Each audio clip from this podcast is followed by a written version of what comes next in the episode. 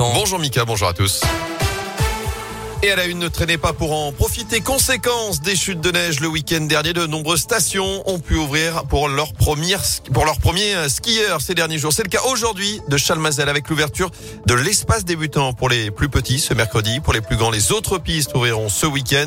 Vous pouvez aussi aller aux Estables en Haute-Loire puisque le domaine nordique ouvre aujourd'hui au Mézin. C'est le cas depuis dimanche au col de la Loge. C'est le cas aussi depuis hier au Bessa dans le Pilat avec une centaine de forfaits vendus pour cette première journée. Julien Tardy et pisteur secouristes sur la station. On essaie d'être prêt toujours fin novembre euh, pour une éventuelle chute de neige. Ce qui nous a surpris, c'est la, fin du phénomène euh, des jeux dans la nuit de dimanche à lundi. On n'avait pas assez de neige pour, pour sortir les engins de damage, en tout cas jusqu'à dimanche soir. Et euh, les 10 cm à 15 cm de, neige de plus dans la nuit de dimanche à lundi ont permis euh, de pouvoir ouvrir. On a ce qui est sûr un, petit coup de redu de mercredi qui devrait être encaissé normalement puisque le froid revient tout de suite jeudi.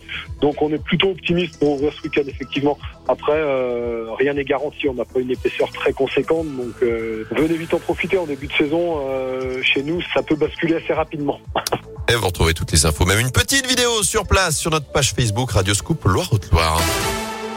Dans l'actu fin de journée compliquée sur les rails, hier avec cette interruption de la circulation entre Givors et saint à la SNCF, la barrière d'un passage à niveau a été endommagée à Saint-Romain-Angers. Les trains ont été stoppés pendant plus d'une heure avant un retour progressif à la normale en début de soirée.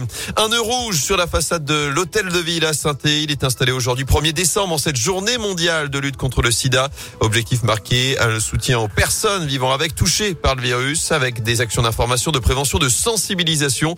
À suivre notamment le coup d'envoi d'une expo à la médiathèque de Tarentaise pour illustrer le parcours de vie de personnes vivant justement avec le VIH. Elle sera visible jusqu'au 3 janvier. Notez aussi que l'hôtel de ville sera éclairé en rouge comme les arches de Carnot et du cours Gustave Nadeau. La situation sanitaire est en train de s'aggraver. On pourrait bientôt avoir plus de, de contamination par jour que pendant le pic de la troisième vague, selon le ministre de la Santé Olivier Véran. Plus de 47 000 nouveaux cas ont été enregistrés ces dernières 24 heures.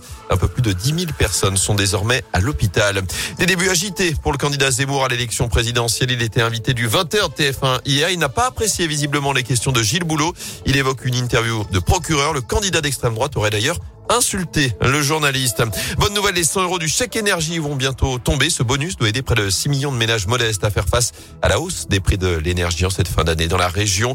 Les chèques seront envoyés la semaine du 13 au 17 décembre.